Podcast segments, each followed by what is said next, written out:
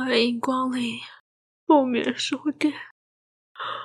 啊，你来了？对啊，阿娇，我现在面色蜡黄，眼窝凹陷，好想睡觉啊，需要好好休息一下才行。小怪兽实在是活力四射，每天都吃书拆房子的，我已经治不住它了。你看，书店里面都乱糟糟的了。啊。对，我也觉得需要好好的整修一下了。不如今天的故事说完，我就先闭店整修好了。你你就好好珍惜今天的故事吧。是的，不眠书店的第三季要结束喽。先前有在 IG 和脸书上面预告过，阿娇需要休息一下，并且花点时间在取材、润稿和录音上面。不然每次都是压线上传，真的也是蛮惊险的。不过不要担心，书店将会在十一月十二号重新开张，将会带来更多的好书分享给各位听众哦。还请各位好好的期待一下喽。那么在故事正式开始之前，先感谢一下本期的贵人，首先是 Zonafa，先测试一下赞助。阿娇这次的休息应该不会像上次一样等这么久了吧？期待休息后的回归哦。不会不会，十一月十二号就会回归喽。这次是短短的休更期，就还请期待新的故事喽。下一位是树蛙，拿到粮饷跟中秋奖金就来赞叹板娘了。愿阿娇和小怪兽一家得大自在，可以生出更多的娇事怪谈，疗愈人心哦。因为下个周六就是出生的小日子，可以请阿娇祝在下生日临场充满吗？另外，想要反映一下第三季第六集有个小问题，就是剧中拿着 PS 五的妻子的声优实在太可爱啦，她的丈夫应该连砸个舞台都不为过吧？先祝福树蛙生日快乐哦，临场充满。另外，哎呀，我的想象中第三季第六集的妻子是个娇小可爱的小娇妻呢，可惜那位丈夫不懂得珍惜啦。再来是黄阿迪，不管怎样，还是听你的鬼故事最棒了。虽然变得有点小，希望你不要介意。继续加油，我才有办法继续听下去。阿娇，谢谢你。谢谢阿迪的支持哦，不管你的支持是大还是小，都是书店前进的动力哦。最后一位是匿名的支持者 Anonymous，虽然最近才加入，但是也庆幸不用等待两年。希望小小的支持能够一直听下去。谢谢新听众的支持，我也希望不要再停更了。那么接下来故事。就开始喽！今天我们将继续讲述当时没什么感觉，事后想起来有点毛的故事。再次感谢作者长颈不老羊的授权哦。那么故事开始喽！那些当时感觉没什么，事后想起来有点毛的故事，第四篇。这个故事发生在上一集的大概几个月前。上一集有说，那段时间陷入了工作的低潮期，因为工作上很不顺，发生了很多鸟事情。这次的经验就是那段时间发生的一件事情。那时候公司接了一个蛮大的室内装修案，是在南港某园区的一个大型展演厅。因为空间很大，而且要做挑高的天花板，所以要搭满堂架。所谓的满堂架，就是整片的满铺水平施工架，也就是说，搭起来之后，当你走到施工架上面，会是整个平面的施工架，就好像是走在一个半空中的地面一样。这次除了我之外，还有一个重要的出场人物，是这场工程的轻钢架施工工人。为了叙述的方便，我们就称他为阿龙吧。严格来说，阿龙并不是只属于我的下包，他是我的下包商在发包出去的小包，这个空间的整个天花板都是发包给他做的。由于阿龙他自己刚刚出来承包工程，所以他没有什么钱找其他工人帮忙，几乎全部都是自己来。所以这么大的天花板数量要做，又没有找人来帮忙，自己来的状况下，他只能使用最土法炼钢的方式，就是花大量的时间来做。阿龙每天早上七点就到现场开始做，中午不休息，做到晚上五点出去买个便当，然后再回到现场继续做到凌晨。持续一段时间之后，阿龙几乎是住在施工架上面，而且施工的时间开始乱七八糟的颠倒。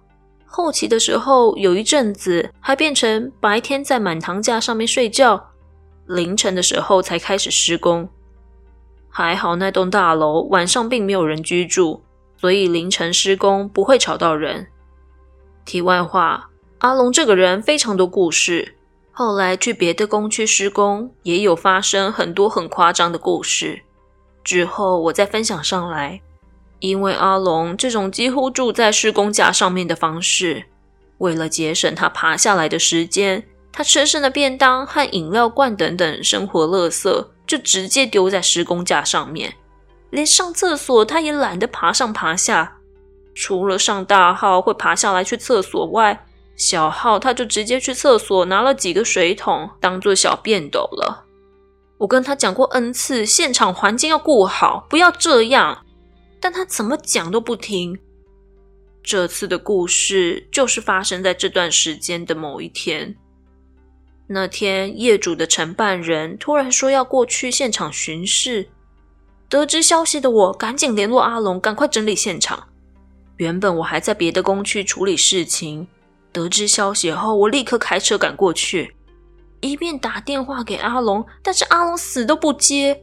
我心想，完了，他应该是睡死了。我也只好想办法先赶过去工区再说。结果我到现场的时候，业主已经在现场巡视了，我赶紧跟上去跟业主介绍现场。原本在楼下看其他部分的时候没有太大的问题，后来我们爬到施工架上看天花板上方工程的时候，就发生悲剧了。好几袋黑色的垃圾袋把动线挤得水泄不通，我一面在前面搬垃圾袋清出一条路，一面踹那个躺在后面角落睡觉的阿龙。干起来了，白痴哦！我一脚踹着阿龙的肚子，嘴上还没骂完，悲剧就发生了。业主没有注意到那桶尿，一脚踩了进去。业主的鞋子，我记得是一双当时很红的潮鞋，还很新。就这样泡尿泡满，中间的过程我就不赘述了。反正简单来说，我就是被臭骂一顿，顺便点了现场超过二十条的缺失，叫我两天之内就要改完。后来我也常常被业主针对，想方设法的要处理我和扣我钱等等。唉，不过这就是后话了。等我好不容易保证今天会把现场环境整理好，让业主稍微息怒离开之后。我就带着阿龙一起开始清洁。我们开始清着垃圾，丢到垃圾袋里面。阿龙就说：“呃，我先把这些垃圾袋搬下去哦。”我说：“好。”阿龙将几袋已经装满的垃圾袋开始搬下去，我则是继续在清施工架上面的垃圾。过了一段时间，我发现阿龙还没有回来。我把身体靠在施工架的边缘往下看。因为室内只有施工架上方的两盏照明灯，施工架下面很暗，看得很不清楚。我只看到黑黑的人影在下面走动。施工架下方是旧的观众椅，就类似电影院那种椅子。我只看到那个黑影在椅子跟椅子中间缓慢的移动。请各位想象一下，去电影院看电影的时候。当有人坐在位子上，而你要在椅子中间移动，要调整身体，把重心往前，不要去撞到坐着的人的那种动作。当下我只感觉到一些不协调的感觉，还没有想到是什么问题让我觉得怪。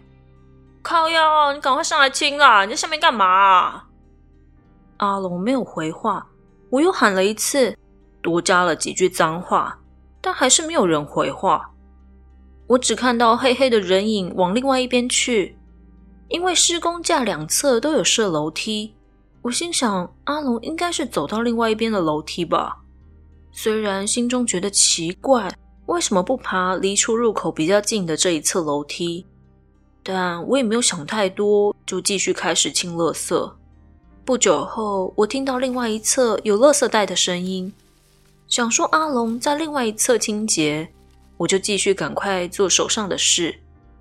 直到我听到阿龙的声音从楼下传过来：“哎，老杨哥，先吃中餐吧，我帮你买便当喽。”我迟疑了一秒，接着而来的是全身一冷。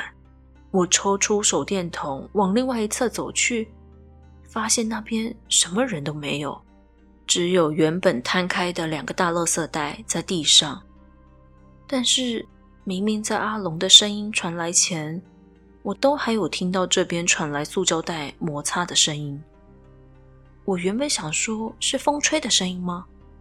但这室内只有一个出口，空调也没有开。所以是没有风的，这个解释不太可能。当下我强迫我自己冷静，赶紧爬下施工架。我说：“你刚刚有上来施工架吗？”阿龙说：“没有啊，我刚搬完垃圾，想说中午了就先去买便当回来，想说吃一吃再继续嘛。”你刚刚有去很久吗？十几分钟吧。就那间排很多人的便当店啊！我又问：“你刚刚有看到人出去吗？”啊？什么人啊？没有哎。我又把一楼的部分巡过一遍，确实没有人。唯一的出入口有阿龙在，直到他叫我之前，我都还有听到施工架上面有声音。如果他说的是真的，确实没有人出入。那我刚刚看到的人影究竟是什么？事后我有问阿龙：“你每天都睡在这里，你有没有遇到什么怪事啊？”阿龙说他什么都没有遇到，除了晚上有时候感觉冷之外，没有什么事情。这点其实很奇怪。当时是七月盛夏，密不透风的展演厅里面非常闷热，会感觉到冷。会不会是有其他的原因？一直到事后过了几天，我才想起当时看到人影的时候，我为什么会有不协调的感觉？因为那种类似电影院的椅子，在没有人坐的时候，椅面是会自动收起来的。也就是说，如果要从椅子之间走过去，其实不用用那种很难走的动作。走到中间是足够宽敞的，其实正常来说是可以直接以正常的姿势走过去的。所以那个人影的行动，就好像是在呈现现场坐满了人，而他要走过去的状况。难道说现场坐满了看不到的人？难道说阿龙？每天都睡在一群看不到的人的上方。当我想到这个之后，我就无法停止去思考那个画面了。后来跟阿龙合作更多场工程案之后，才从其他人那边了解到，阿龙算是那种完全感应不到灵异方面的事情，但他的身边却会吸引很多东西的体质。之后，他还有遇到很多无法解释的状况，但他本人都不会有什么真实的感应，也感觉好像都没差的那种粗神经。这到底算是优点还是缺点呢？阿龙还有很多故事，留到之后再分享给大家吧。当时感觉没什么，事后想起来有点毛的故事。第五篇，看到上一篇有些朋友敲碗阿龙的故事，这次就应各位的要求来分享阿龙发生的另外一件事情。这次的故事我没有亲身参与到，因为那个时候我被派去顾另外一件案子。那个案子我有遇到奇怪的事情，有机会再来分享。这次的故事是从我的工班和同事那边转述而来。先介绍一下这次几个重要的人物。第一个就是大家熟悉的白痴阿龙，第二个是和公司长久配合，工作内容主要是顾现场以及带粗工的大哥，我就称他为老陈吧。第三个是阿龙聘的施工师傅，会跟阿龙两个人一组施作的师傅，我们就称他为小高吧。这次做的暗场是一间位在于新北市某区百货公司里面的电影院内部装修。因为我们做的是装修包，所以百货公司的结构体，也就是墙面、楼板等等，是已经由营造公司做好的。我们在进场是做后续的装修工程，所以我们进场的时候，整个建筑物的结构外形是已经做好的。就是水泥已经灌好墙壁、地面、楼板等等。那间电影院，我记得有十多间影厅。为了快速的完成，这次清隔间的老板分包了好几组的工班进场，分别在几个区域赶工。阿龙和小高就是其中一组，两人一组要施作其中三间的影厅，编号为一到三厅。而老陈就是在工区各处处理派工、搬运物料、清洁以及一些杂事等等。然后大家也知道阿龙这个人哈，虽然说他这次有请了一个师傅帮他忙一起施作，但是他这次还是带了一个睡袋，几乎天天睡在一厅现场的一个角落，睡醒就做，做累了就睡。据说理由是因为那个时候冬天很冷，他家又住得很远，他懒得天天骑车通车，所以就带了一个睡袋打地铺，睡在一厅里面的角落。只是这次学乖了，可能上次事件被我盯得太惨，要被我罚款，没有再放桶子在施工架上面当尿桶，或者是乱丢垃圾，而是严格遵守现场的安全卫生规定。故事发生在我们进场后的大概一周，那时候开始发生了一连串的怪事。我们也不确定这些是不是完全相关，但就是连续发生很不顺的怪事。我这边就选几个比较重大的来说。第一，小高在某一天下班骑车回家的时候，因为想要抄近路，他就走百货公司后面的巷子。而不是前面的大路，巷子里面有几个工厂，晚上是没有什么车，也没有什么人的。据小高本人所说，他在四周都没有其他机车和行人的情况下，红灯变绿灯之后，一催油门，他的车就摔出去了。好在速度不快，人只有擦伤，没有大碍。据小高所说。他的感觉是有人抓住他的龙头，用力的往旁边转。第二，小高在施工的时候，他的钉枪常常故障。工程的工具多少都会有故障的时候，但是那个频率实在是太高了，大概每一两天就会故障一次，而且还是找不太到原因的那种，就稍微插拔一下，或者是拆装一下。又可以用了。这样，其他还有他随身带的美工刀，刀片放在工具箱里面，在没有使用的情况下断成好几截；平放着准备要施作的细酸钙板，在没有原因的情况下破裂，等等奇怪的事情。第三，中午休息的时候，大家都会找个地方铺个板子之类的，席地而睡。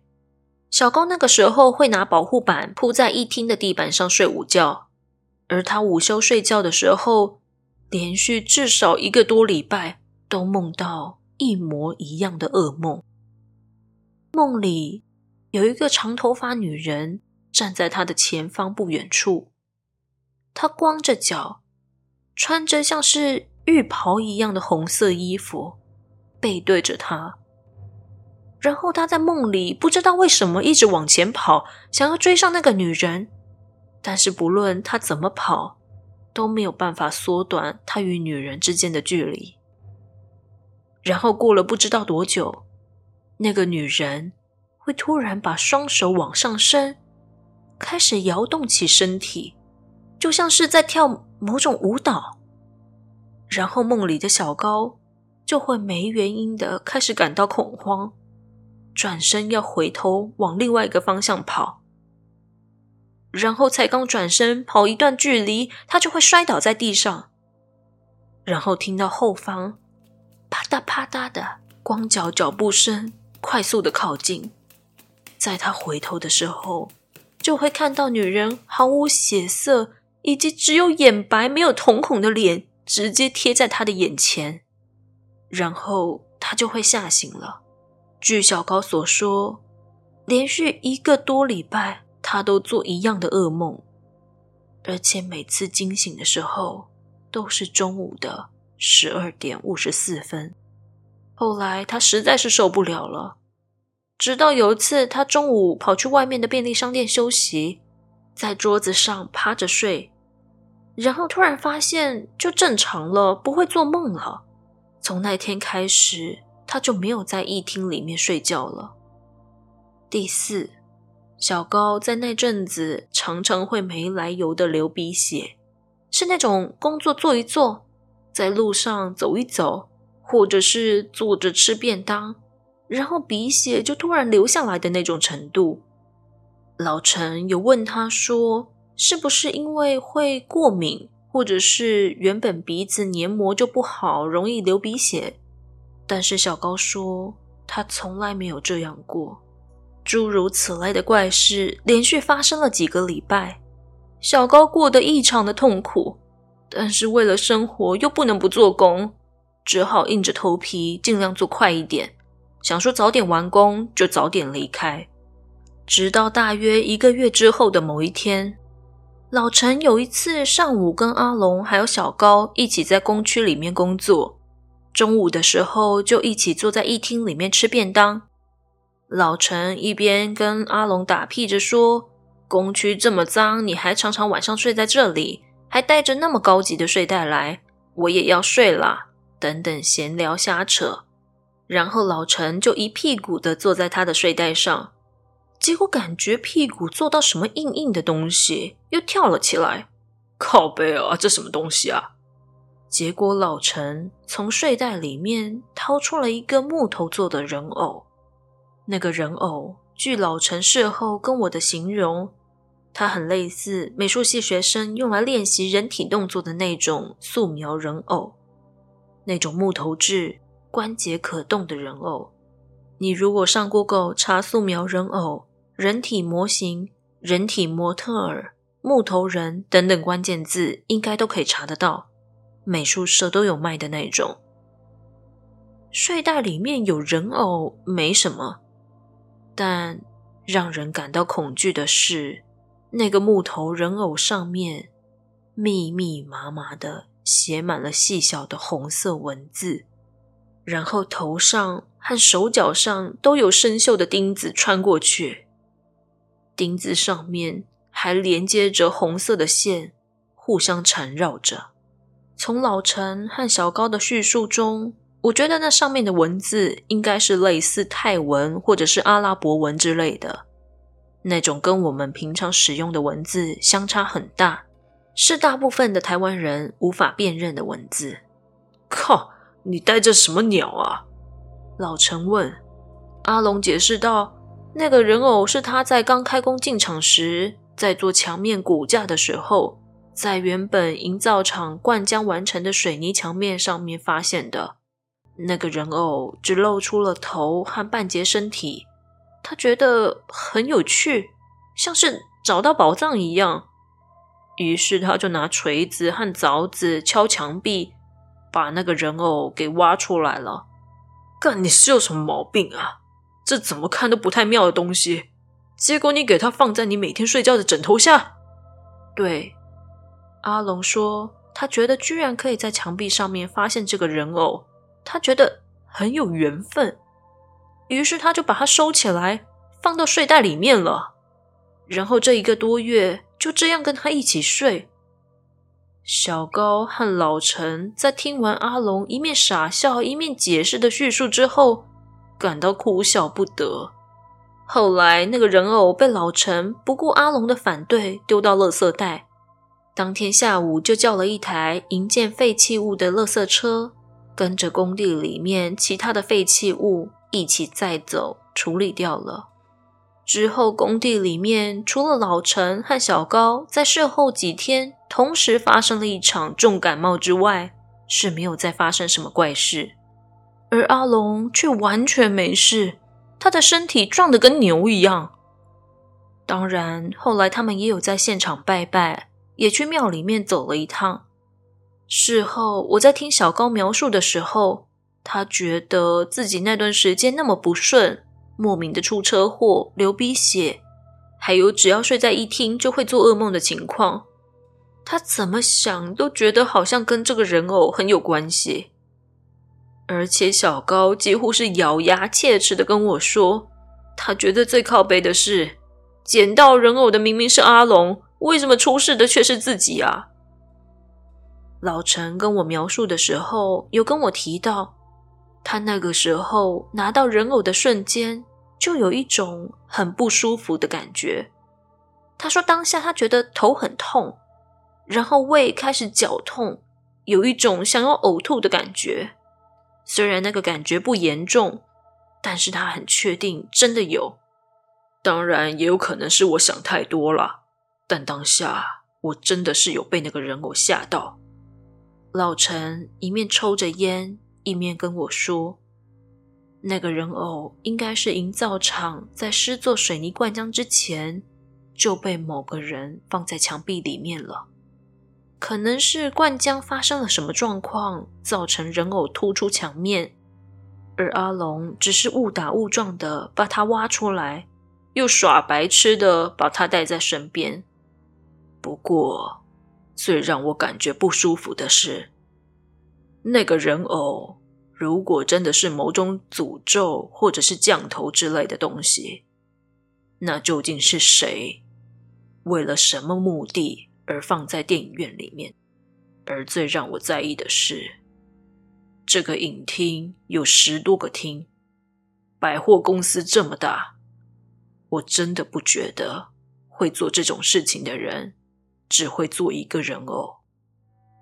老陈最后那句话的后劲极强，让我在这间百货公司和电影院完工开始营业至今，我一次都没有去过。当时感觉没什么，事后想起来有点毛的故事。六，这一次要分享的故事时间线横跨了数年。一开始的时间点跟上一集差不多，是同一段时间的事情。白痴阿龙在电影院施工的时候，我在另外一处工程案工作。那个时候，电影院的案子开工进行时，我老板又接了北部某山区半山腰上的一间新成屋集合住宅。这座山，我其实不知道是属于哪个山区的，我只知道它的更高处有一间大学。这一场的案主是一个蛮有钱的人，他一共买了三间，互相打通，有做整体性的规划，空间很大，工种很多。我记得当时的工期一共做了有将近半年。以私人住宅装修案来说，施工半年已经算是很久的了。因为那一带在那个时候刚开始发展，附近没有什么店面。又因为位置在半山腰上面，很多便当店都搞不清楚位置，甚至嫌太远，不愿意送外卖，所以工班要常常自己骑车下山去买便当上来，只是来来回回的会花费很多时间。有一天，现场的工种很多，中间的界面很复杂，接近中午的时候，他们还在讨论细节。于是我就自告奋勇的下山帮他们买吃的，让他们先工作要紧。哎，混蛋们，人太多，我懒得记，不给点餐哦。我买什么，你们就吃什么哈。不得不说，我也蛮坏的。于是我骑着跟师傅借来的摩托车下山，去一间很有名的牛肉面店买午餐。在回程的时候，在蜿蜒山路的某处，我遇到前方有事故，塞了好多台车在前方。我看了一下，事故并不严重，只是擦撞。但是两台车卡在那里等警察。山路很窄，我观察了一下，对向车道也一样堵住了，就连机车也过不去，我就只好停在原地等。这个时候，我注意到旁边山壁下有一块大岩石，旁边长满了藤蔓，而岩石的下方有一个红色的盘子，很类似庙里面拜拜的时候用的那种放贡品的盘子。盘子上面放着一个里面有白色液体的奶瓶，奶嘴头盖子的塑胶部分是红色的，奶瓶里面有着几乎全满的白色液体。不知道各位有没有遇过一种状况，就是你看到了某种事物，就会打从心里面觉得很不妙、很危险。打个比方来说。你深夜走在某处火车站外的路上，遇到了一个浑身发臭的街友，手上拿着一把刀子，眼神涣散的朝你走来。一般来说，看到这种情况，一定会有所警觉的。虽然那个时候就只是一个奶瓶出现在不该出现的地方，没有任何看起来危险的东西，但我那时候就是这种感觉。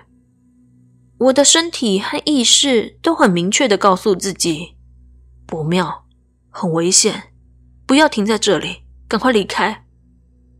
但是当时我被卡在车阵中，所以一时走不了。我的内心有点慌。奶瓶看起来很正常，看起来很干净，端正的放在盘子中间，完全不像是有人乱丢在那里的样子。我想，这正是我直觉觉得不太对劲的地方。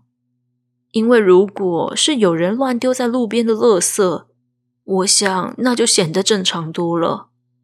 但是，它是一个很端正，摆在一个红色盘子的中间，然后瓶身看起来并不会太脏太旧，就好像是有人刚放不久，或者是定期更换一样。我就这样卡在那个路边的奶瓶附近三四公尺左右，进退不得。我只能镇定的让自己不去看它，不要自己吓自己，那又没什么。我在心里面告诉着自己。后来过了一段时间，警察终于来了，终于把肇事车辆导引到前方比较宽敞的地方，我才赶紧像是落荒而逃一样，载着食物骑走。因为这个原因，后来施工的期间，我都尽量避免走那条路，而是走山另外一侧的路。虽然比较远，而且路弯不好开，但我内心深处就是觉得不想再经过那里了。直到过了一阵子之后，有一天，我从事务所在建筑师要去现场讨论事情，因为建筑师赶时间。如果硬是要绕到另外一条路的话，会绕一大圈，太花时间，所以我只好走原本比较近的那条路。在接近那个奶瓶转角的时候，我在心里面告诉自己不要去看，但是我还是忍不住稍微放慢了速度，瞥了一眼。我第一眼察觉到的是，奶瓶依旧放在红色盘子的正中央。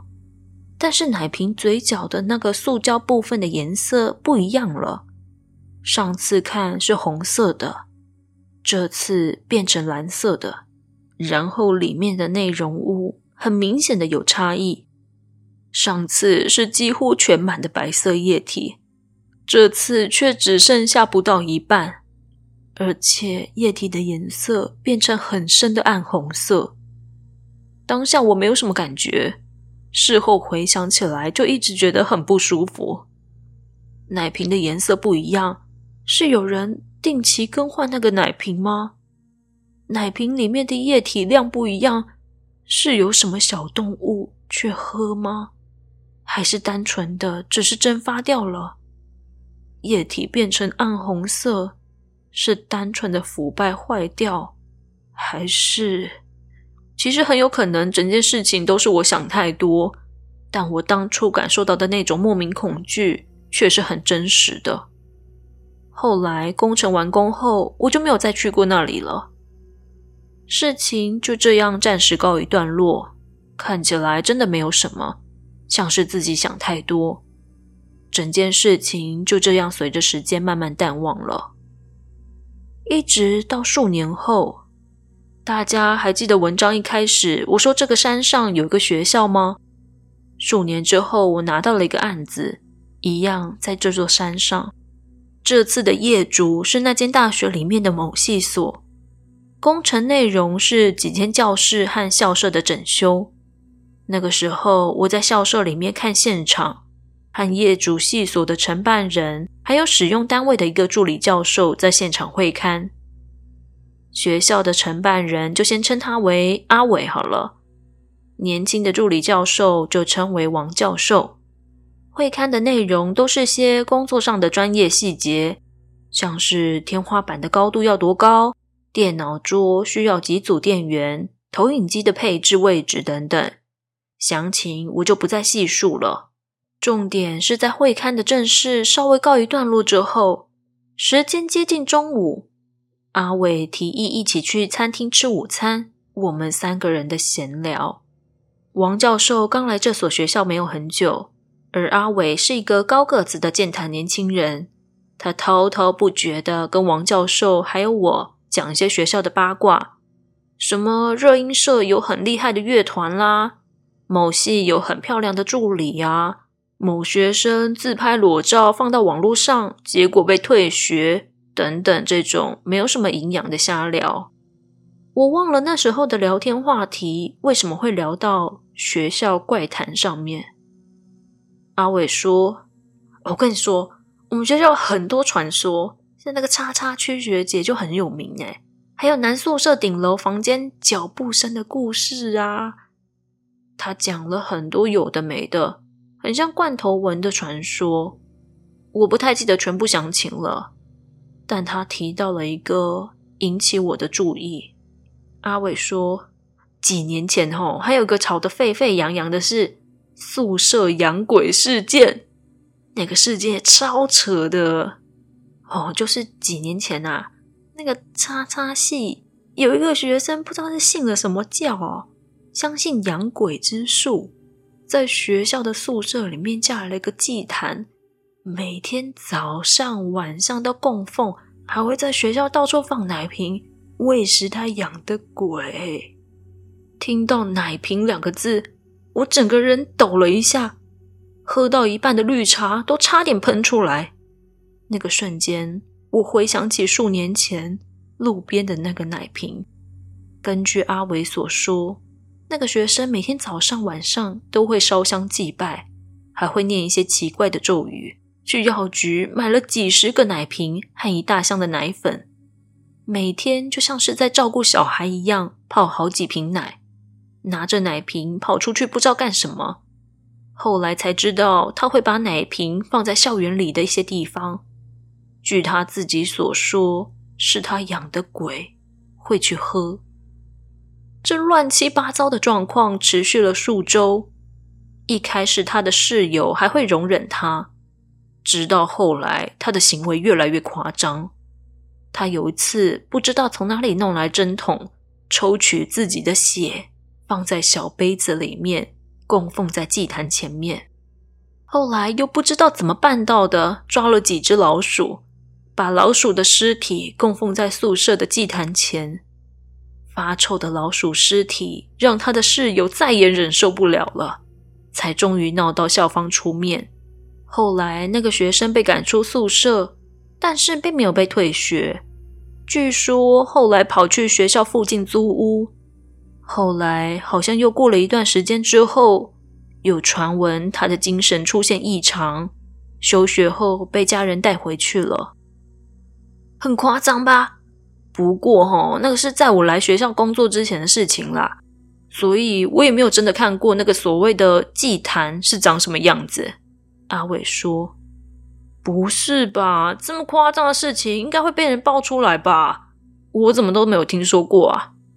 阿哉，可能是学校把消息封锁了吧？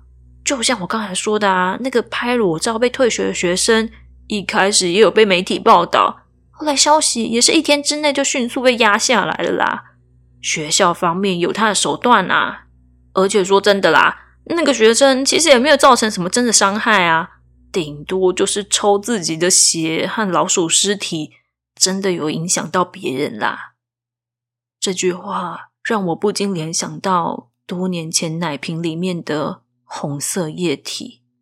我不知道阿伟所说的故事真实度有多少，也不知道多年前的那个奶瓶是否真的是这位学生所为。或许这一切都只是巧合，跟我想太多。但这种横跨数年时间的巧合，让我听到这个故事后，有种冥冥之中注定的感觉。不知道现在是否仍有奶瓶放在这个山区里面的山路转角处呢？因为多年前那种打从心里面觉得很不妙、很危险的感觉，至今回想起来还是很深刻。